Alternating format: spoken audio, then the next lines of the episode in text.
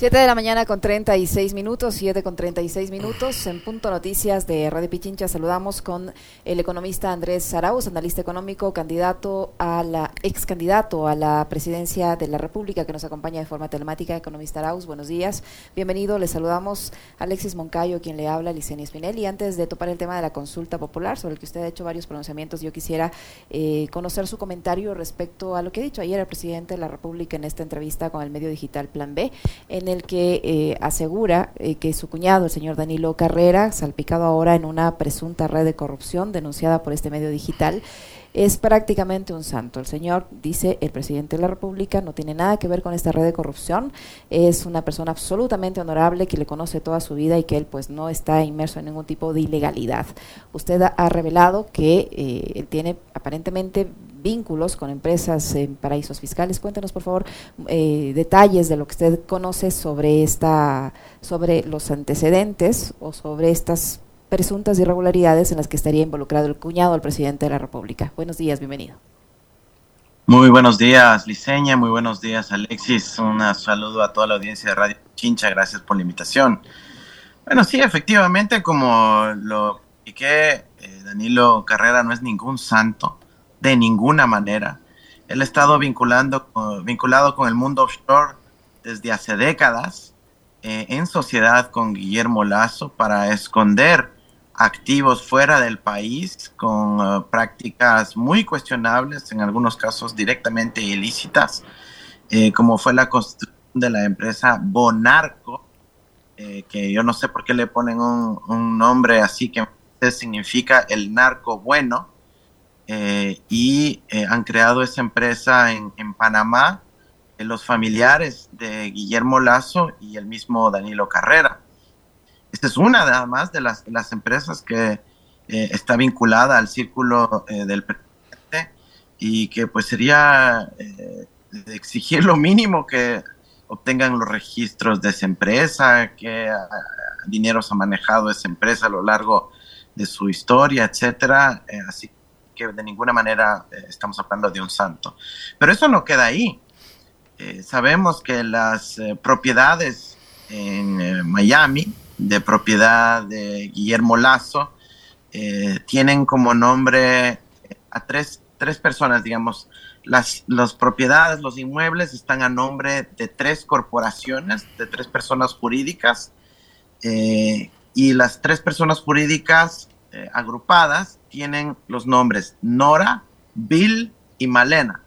Nora, lamentablemente, es el nombre de la mamá de Guillermo Lazo. Entonces, ahí hay un vínculo que no se puede disasociar y me pareció un poquito enfermiza esa práctica de nombrar empresas offshore en paraísos fiscales eh, con el nombre de los parientes. Pero bueno, ahí tiene a Nora, tiene Bill, que es el nombre del propio Guillermo Lazo en inglés. Bill es William, William es eh, eh, Guillermo. y Malena. Malena es el nombre de la madre de Danilo Carrera. Entonces, ahí hay un vínculo profundo entre estas dos personas, de tal forma que Danilo Carrera se este, presume, está también vinculado a esas 140 propiedades en la Florida que forman parte del circuito de lavado de dinero eh, de Guillermo Lazo en el exterior y que eh, entiendo ahora con las reformas que se están haciendo en los Estados Unidos pasarán a ser también investigadas porque fueron adquiridas sin crédito hipotecario y fueron adquiridas en efectivo. ¿no? Eh, pero tampoco queda ahí la cuestión. Recordemos que el Banco de Guayaquil, la corporación MultiVG, que es la entidad madre del Banco de Guayaquil, también tuvo una estructura societaria en el exterior, en un inicio principalmente en Andean Investment, una compañía constituida de las Islas Caimán, en donde compartieron accionariado Guillermo Lazo y Danilo Carrera. Así que no solo estamos hablando de un familiar, estamos hablando de un socio offshore, de un socio en la evasión de impuestos, eh, y que luego evolucionó hacia una serie de fideicomisos eh, en donde tenían su contraparte en entidades offshore también de Delaware, eh, que eh, pues también las, las publiqué como son Cambridge Trade SA y Berlin Trade LLC, ambas pertenecientes a Danilo Carrera, es decir, cómplice, socio de la evasión de impuestos permanentemente que ha venido haciendo Guillermo. Por eso yo me atrevo con conocimiento de causa a indicar que Danilo Carrera, este estaferro de Lazo en la práctica de evasión tributaria y que el mundo entero conoció con los Pandora Papers, ¿no? Cuando se reveló esto. Así que de ninguna manera estamos hablando de, un santo, estamos hablando de una persona con prácticas cuestionables de larga data y que eh, ojalá pues, eh, el periodismo de investigación se atreva a escarbar un poquito más. Ya la información principal eh, la he expuesto, pero sí creo que cabe mucha más investigación para entender cómo se manejan las prácticas de ocultar eh, pues estos dineros eh, cuestionables en el exterior. Qué gusto saludarle, Andrés. Em, a ver, ahí tengo un par de dudas. La primera es, eh, ¿se puede conocer o se tiene quizás algún, alguna, alguna noción de cuál es el monto em, que han sacado al exterior, ya sea este tipo de inversiones inmobiliarias o otro tipo de inversiones, como por ejemplo eh, paraísos fiscales, no sé, cuentas, etcétera, el monto que habrían, que habrían sacado de la economía de la suya y la del país eh, hacia estos destinos. Y lo otro, em, estas empresas que empezaron a aparecer después de lo de Pandora, eh, ¿son empresas de papel o tienen algún tipo de giro? Mira, casi todas son empresas de papel, son fideicomisos, son fundaciones internacionales, son estructuras opacas, es el término que se utiliza, o la opacidad es lo opuesto a la transparencia, es decir, son estructuras jurídicas diseñadas para esconder la propiedad, los montos, eh, los dineros, los vínculos, eh, y es justamente complicado responder una pregunta que dice, bueno, ¿cuánto dinero escondido hay en el escondite? Eh, bueno, pues escondido, entonces es difícil responderte, pero eh, yo sí con toda tranquilidad puedo decirte que estamos hablando de cientos de millones de dólares, ¿no? O sea, cientos de millones de dólares, eh, una magnitud que tranquilamente yo puedo afirmar que se encuentra en este tipo de estructuras eh, opacas en el exterior del círculo de Guillermo Lazo. Y parte de esto fue revelado en, los Pandora Papers y en los Paradise Papers y en los Panama Papers y en las distintas revelaciones que siguen saliendo a nivel internacional eh, y que, por cierto, en la resolución que tomó la Asamblea Nacional, eh, en donde terminaron por incluir apenas un exhorto para que Lazo acuda a la Asamblea, obviamente él decidió no acudir, eh, ahí ya se estableció la obligatoriedad de dar seguimiento a las investigaciones de la Fiscalía, de la Contraloría, porque no es que ya se acabó esta historia de los Pandora Papers, ese apenas fue el inicio.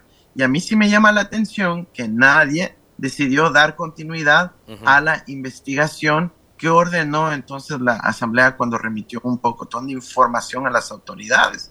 Estamos hablando que había irregularidades en financiamiento de campaña. ¿Cómo se pagó entonces a Durán Barba si no aparece el pago a Durán Barba en el registro del Consejo Nacional Electoral? Sí, cuando justamente en los en Pandora Papers aparece que Durán Barba también tenía una empresa offshore en las Islas Vírgenes. Entonces, eh, aquí hay mucho por investigar, mucho por todavía eh, exigir que las autoridades se pronuncien con consecuencias clarísimas para la democracia ecuatoriana eh, que pues no puede quedarse a un lado. Ojalá alguien asuma la responsabilidad histórica más allá del propio rol que, he asumido yo como parte afectada, obviamente parte interesada, pero también como un ciudadano eh, que especializado a investigar este tipo de cosas. Con todos estos antecedentes, economista Arauz, eh, el ciudadano común y corriente podría eh, e, entender eh, o, creer en la versión gubernamental en el sentido de que el señor Carrera no tiene ningún vínculo con ninguna supuesta red de corrupción y que él no tiene ningún tipo de injerencia eh, en la esfera gubernamental o en las decisiones eh, que toma el presidente de la República o en las contrataciones que se hacen en las empresas de, los sectores estratégicos, como asegura el gobierno, tomando en cuenta todo, toda esta trama que usted ha revelado y el, y el aparente testaferrismo que hay detrás del señor Carrera. es obvio que hay, vínculos, que hay eh, margen de decisión, sí, es suficiente y para mí absolutamente suficiente el constatar que Danilo Carrera fue parte de la delegación oficial de Guillermo Lazo en la Casa Blanca en la visita al presidente Joe Biden. Discúlpenme, ¿qué más pruebas necesitan de que está actuando como un asesor ad honorem, así como Juan José Pons? Está actuando de facto como un funcionario público al adherirse a la delegación oficial. el, el, señor Danilo Carrera no es la primera dama, pues para decir no, es que es mi pariente. El señor Danilo Carrera no tiene ese vínculo que se le asigna a la primera dama en su, en su eh, rol diplomático. Él no tiene ningún encargo como embajador extraordinario. ¿Por qué está ahí él en la foto, en la delegación oficial que participó en la sesión de la Casa Blanca? Pasaba por casualidad por la Casa Blanca. o sea, coincidió ahí que justo estaba de turista y se unió a la foto con Guillermo Lazo. Por favor, no pueden vernos la cara así tan fácilmente.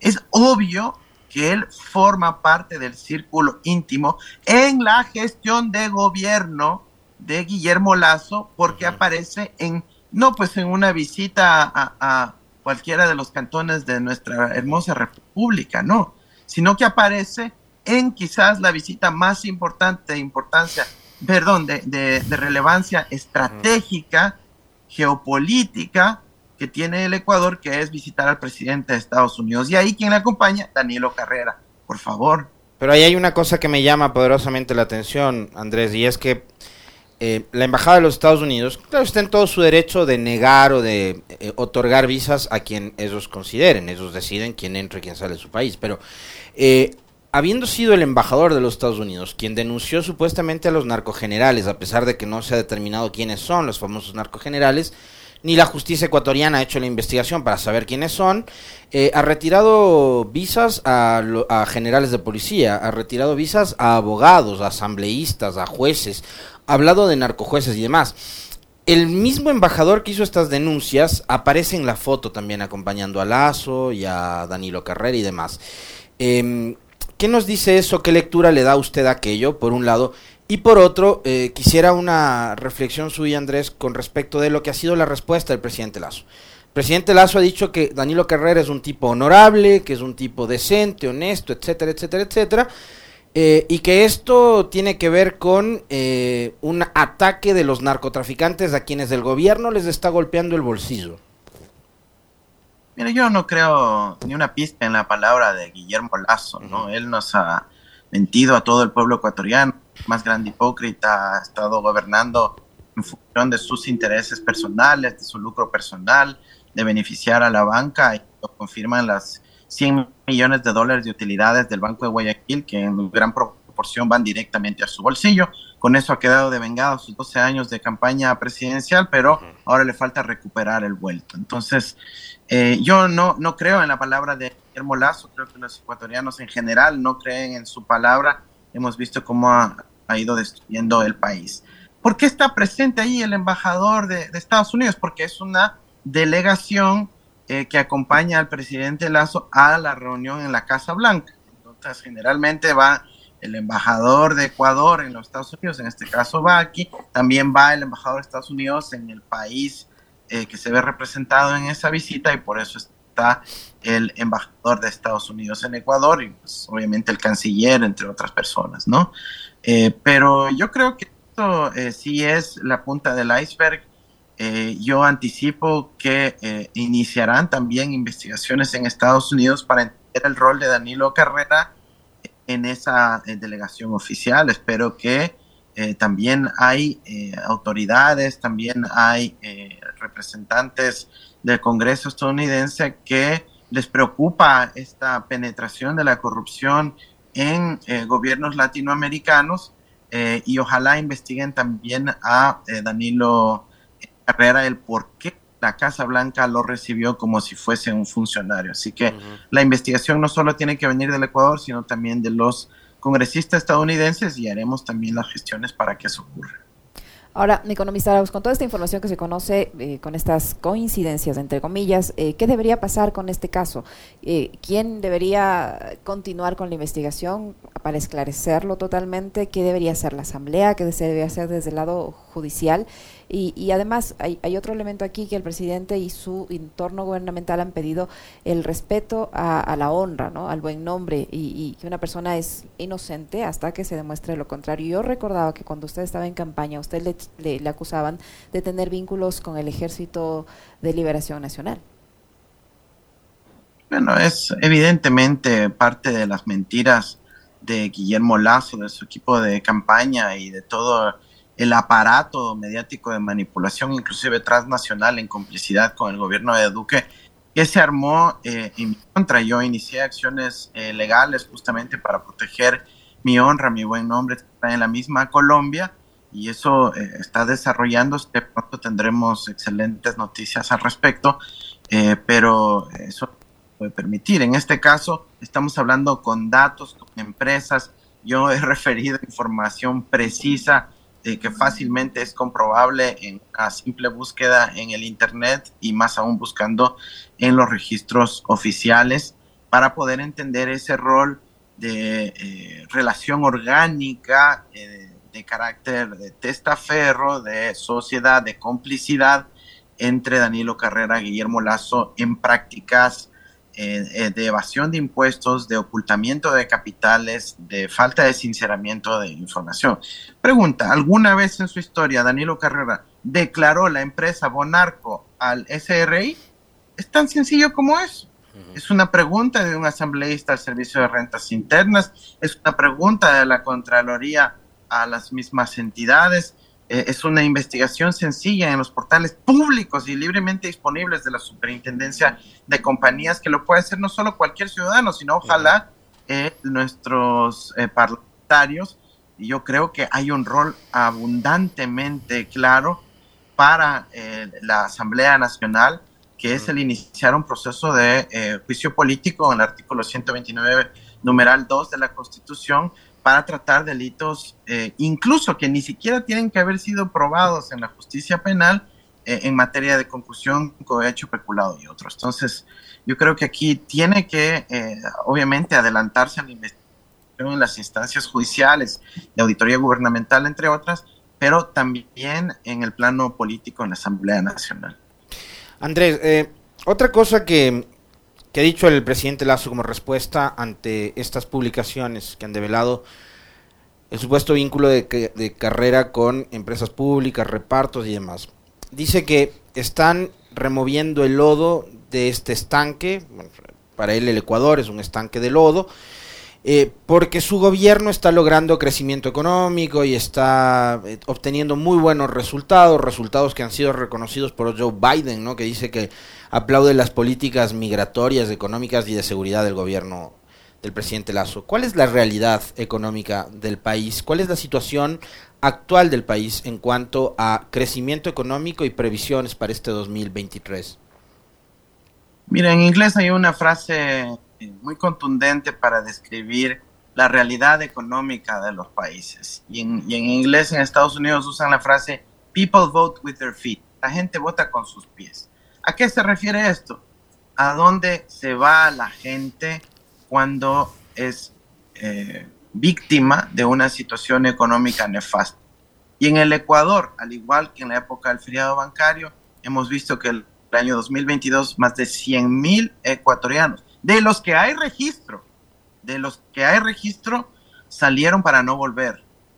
Salieron para no volver y en condiciones durísimas, en donde más de 24 mil ecuatorianos tuvieron que cruzar, de acuerdo al gobierno de Panamá, el tapón del Darién. El tapón del Darién es la selva más espesa, uh -huh. donde no había ni chaquiñanes y cruzaron.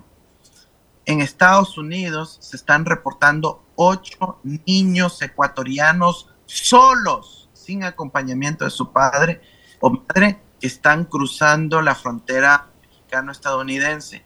Ocho ecuatorianos menores de edad solos. Por favor, ecuatorianos, esta es la indignación más grande que debemos sentir.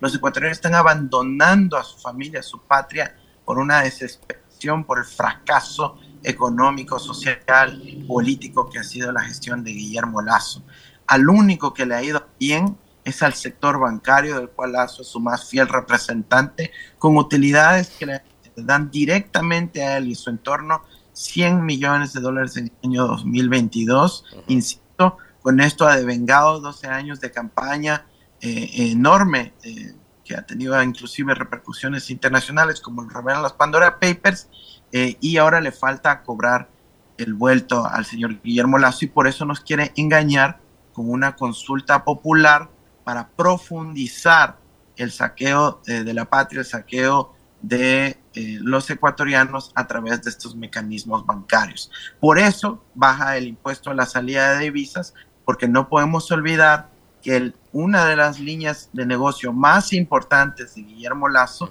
está en su banco en Panamá, el Banco Banisi. Administrado por su hijo, ¿no? Ah, supuestamente, sí. En donde la, el negocio de Banisi es sacar dinero de los ecuatorianos y llevárselo a Panamá. Por supuesto que tienen que bajar el impuesto a la salida de visas para que salga más dinero de Ecuador a Panamá y pueda seguirse inflando el Banco Banisi y pueda tener aún más utilidades y ganancias el Banco Banisi. Entonces, eh, está claro que él está ahí para gobernar para su bolsillo eh, y de eso lamentablemente casi no se habla en el Ecuador. Ahora el 5 de febrero tenemos la oportunidad de decirle no a Lazo. Esta es la oportunidad de un referéndum sobre Lazo, no sobre las preguntas que nos plantea, sino sobre la continuidad de Guillermo Lazo en este gobierno. Yo quisiera poder lograr un compromiso dentro de nuestra fuerza política y en general dentro de la Asamblea para que eh, el Ecuador, de decirle no a Lazo, procede inmediatamente con la declaratoria de muerte cruzada porque no hay eh, acto más importante que el pronunciamiento popular eh, sobre eso y es importantísimo que este gobierno ya deje de saquearnos. ¿Y qué pasa ante la, posibilidad de que eh, los ciudadanos crean en las versiones que se están dando de, de forma tan eh, permanente y amplificada por todos los medios posibles, en todas las plataformas posibles por parte del gobierno, en el sentido de que con la consulta popular se van a solucionar todos los problemas, en especial los, los de la seguridad, y que se va a expulsar a los narcotraficantes, que se va a expulsar a los delincuentes, que va a ser otro país después de la consulta. ¿Y, qué pasa entonces si es que los ciudadanos se dejan convencer de eso y finalmente el presidente termina ganando esa consulta? Eso va a convertirse eh, en una un, ejemplo de aceptación de su gestión. Mira, es exactamente la intención de Guillermo Lazo. Él no hace estas preguntas para solucionar los problemas del país. Él hace esta consulta con unos temas tan delicados que apelan al temor de la ciudadanía, eh, justamente para buscar inflar su popularidad y argumentar de que tiene la confianza de la ciudadanía. Y de esa forma poder darnos más duro a la ciudadanía, poder implementar la privatización del Instituto Ecuatoriano de la Seguridad Social, que está a cargo de Augusto de la Torre, ¿no es cierto? Está a cargo del el abogado de la offshore, Eduardo Carmiñani, es decir, está a cargo de la gente que está defendiendo a las mafias gubernamentales, que ha sido protagonista del mercado bancario, que ya destruyó a nuestro país una vez, más ahora necesitan ganar en esa consulta popular para llevarse el Instituto Ecuatoriano de Seguridad Social. La seguridad social es la cereza del pastel, es la parte más deseada de eh, pues la, eh, la oligarquía bancaria y no podemos permitir eso. Por eso el Ecuador tiene que decirle no a Guillermo Lazo y sus planes nefastos el 5 de febrero. Andrés, usted hace un momento hablaba, eh, se refería al tema de la muerte cruzada posterior a lo de la elección del 5 de febrero, donde vamos a decidir tema local, pero también consulta. En los últimos días me ha llamado mucho la atención, eh, porque yo en el, en el espacio de opinión sí he sido crítico con respecto del silencio de Nebot. Silencio, que es un silencio cómplice después de haber sido él uno de los principales aliados junto al Partido Social Cristiano para poner a Lazo de presidente.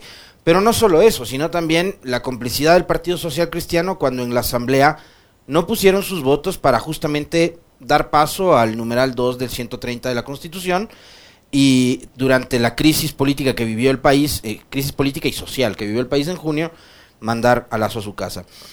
La, eh, Nebot ha salido en, los en las últimas horas a dar algunas declaraciones ya un poco más eh, duro contra Guillermo Lazo y su gobierno, eh, hablando de que ha sido totalmente ineficiente, que el país ha retrocedido unos cuantos años em, y que no hay tal crecimiento económico. ¿Podría cambiar en algo quizás esta postura de Nebot el escenario político de cara a los días posteriores al 5 de febrero, tomando en cuenta lo que usted decía, que los ecuatorianos, o bueno, un país vota eh, con los pies, eh, mirando también a ver qué pasa en el refrigerador, ¿no?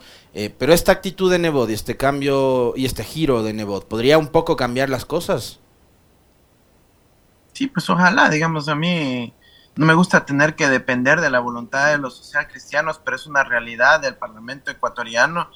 Eh, ojalá que esa... Son votos que se necesitan, no se, no se alcanza con los que, con los que se tienen. Ojalá el arrepentimiento sea sincero y puedan realmente contribuir a dar soluciones a este país.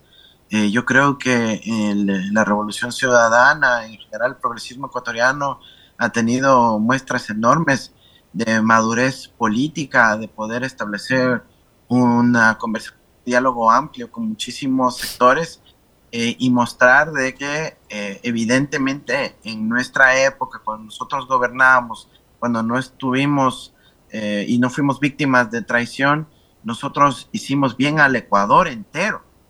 Primordialmente a la mayoría de los ecuatorianos que jamás habían tenido dignidad en los servicios públicos, pero todos en el Ecuador estuvimos mejor. Los sectores empresariales, los sectores medios, eh, la juventud ecuatoriana, eh, y, eso es absolutamente claro que hay que reconocer y es a ese modelo con todos los ajustes y mejoras que haya que hacer que pues, son eh, naturales en cualquier proceso, pero que evidentemente muestran una mejor alternativa que el ser gobernados por la bancaria eh, que ni siquiera respeta pues al desarrollo industrial, productivo, agrícola eh, de nuestro país. Economista Arauz, sobre el tema este de Banisi, a mí me, me cuentan por acá que el señor Iván Correa, secretario de la Administración, eh, quien ayer salió precisamente a defenderle al señor Carrera eh, y al, propio presidente de la República, es director de esta institución, ¿es así? Sí, él consta todavía, no sé si ya está actualizado o no, pero consta como uno de los eh, directivos, miembros del directorio del Banco Banisi en Panamá.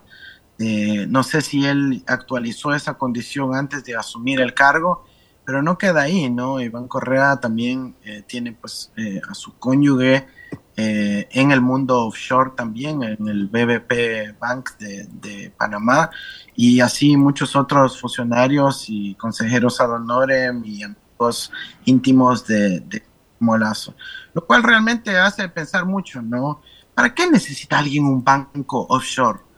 ¿Para qué se necesitan los bancos que operan en paraísos fiscales donde eh, la información es secreta y, no se puede obtener los datos, etcétera. ¿Para qué alguien tendría un banco en el exterior? Preguntémonos eso.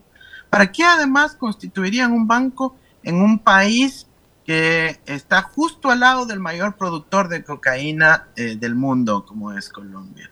¿Para qué opera eh, un banco offshore justo en esa jurisdicción donde se esconden los capitales, ¿no? Entonces, si vamos a hablar de, de, eh, narcolavado, eh, empecemos a hablar del rol que cumplen los banqueros en el narcolavado y por qué tienen bancos en Panamá. Andrés, a propósito de, mm, de, una polémica en la que le involucraron a usted y otros actores de la Revolución Ciudadana, eh, no quiero referirme a eso, quiero hablar del presente y futuro. ayer Correa publicó un tuit en donde decía unidad ante todo. Em, Andrés Arauz es parte de esa unidad. Por supuesto, pero por supuesto yo soy parte de la revolución ciudadana y además soy parte de eh, lo que yo llamo el progresismo latinoamericano. Yo entiendo a, la política desde una perspectiva planetaria, regional. Yo milito por la patria grande y en el caso del Ecuador, el progresismo latinoamericano está absolutamente y claramente representado por la revolución ciudadana pero tiene la responsabilidad histórica de buscar ampliar, de poder constituir un bloque histórico, ese mismo bloque histórico que nos permitió que tengamos la constitución de Montecristi, que nos permitió avanzar hacia el buen vivir en, el plano constitucional y ese es el bloque histórico que le dará mejores días a nuestra patria y ese bloque histórico no está exclusivamente en la Revolución Ciudadana, pero evidentemente la Revolución Ciudadana tiene la tarea de liderar la reconstitución del mismo. ¿Cuál es el criterio de Andrés Arauz con respecto de Leonidas Issa? Me parece eh, que es una persona que ha recuperado el liderazgo eh, dentro de la CONAIE desde una visión de izquierda, desde una visión progresista, desde una eh, visión fiel a los principios e ideales de origen de la CONAIE. yo creo que Leonidas está haciendo un, un rol importante y positivo dentro de la CONAIE, sin embargo, eh, no podemos olvidar que la CONAIE también es algo que está permanentemente en disputa, donde hay intereses de todo tipo, incluyendo intereses extranjeros eh, de corte inclusive imperial, que lo que buscan es socavar su proceso organizativo para hacerlo funcionar a la derecha. Entonces yo creo que hay que más bien respaldar a Leonidas Issa en ese esfuerzo por reconstituir y rescatar a la CONAIE eh, fiel a sus principios de origen. En estos recorridos, economista Arauz, que usted ha estado acompañando algunos candidatos eh, para estas elecciones seccionales, ¿qué, ¿qué, ha encontrado? Hace pocos días escuchábamos al presidente diciendo que por las grandes obras que él ha hecho, recibe todo este, este, este tema de, los ataques y las supuestas denuncias. Eh, ¿Qué ha encontrado usted? ¿Ha encontrado por allí en el camino unas grandes obras? ¿Ha encontrado mejora en la infraestructura de las localidades que ha visitado? ¿Qué, qué, qué le dice la gente? ¿Qué, ¿Qué ha encontrado usted en los recorridos? Bueno, parece casi chiste ¿no? Pero eh, no hay ninguna gran obra del gobierno de Lazo. Yo creo que el pueblo ecuatoriano eso lo sabe y de, largo, ¿no? Eh, pero lo que hemos visto tristemente, por ejemplo, en, al recorrer Naranjito es abandono total, obras que fueron financiadas, construidas por la Revolución Ciudadana, dejadas a punto y que luego los gobiernos de Moreno y Lazo dejaron que se pudran, como la unidad educativa de Milenio de Naranjito, pero esa es una de varias que están sufriendo esa misma práctica y vemos que Lazo está queriendo hacer lo mismo, por ejemplo, con la ciudad del conocimiento y con otros grandes proyectos eh, que se construyeron para el bien de nuestro pueblo.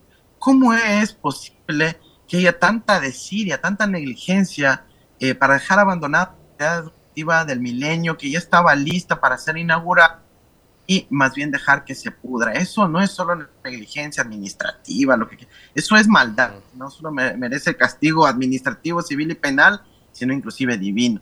Entonces yo creo que eh, esa es la, angustia que sienten los ecuatorianos eh, y bueno, eso se contrasta con el cariño, el enorme apoyo que eh, he visto yo en calles, en los recorridos, en los distintos cantones de, nuestra patria en las últimas semanas, en donde hay claramente un arrepentimiento eh, por haber eh, optado por eh, la opción de, un banquero neoliberal y pues hay mucho cariño y acogida a, mi presencia ahí, enormes cantidades de, abrazos, de que hemos tenido con, el pueblo ecuatoriano, ¿no?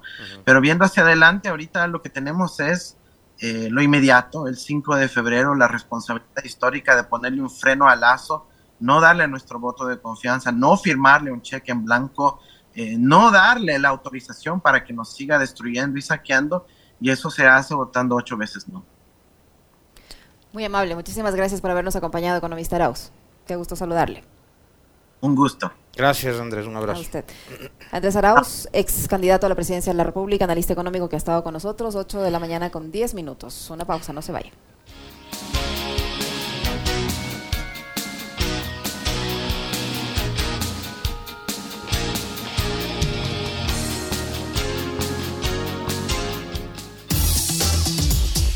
Muy buenos días, tardes, noches, desde cualquier lugar del mundo que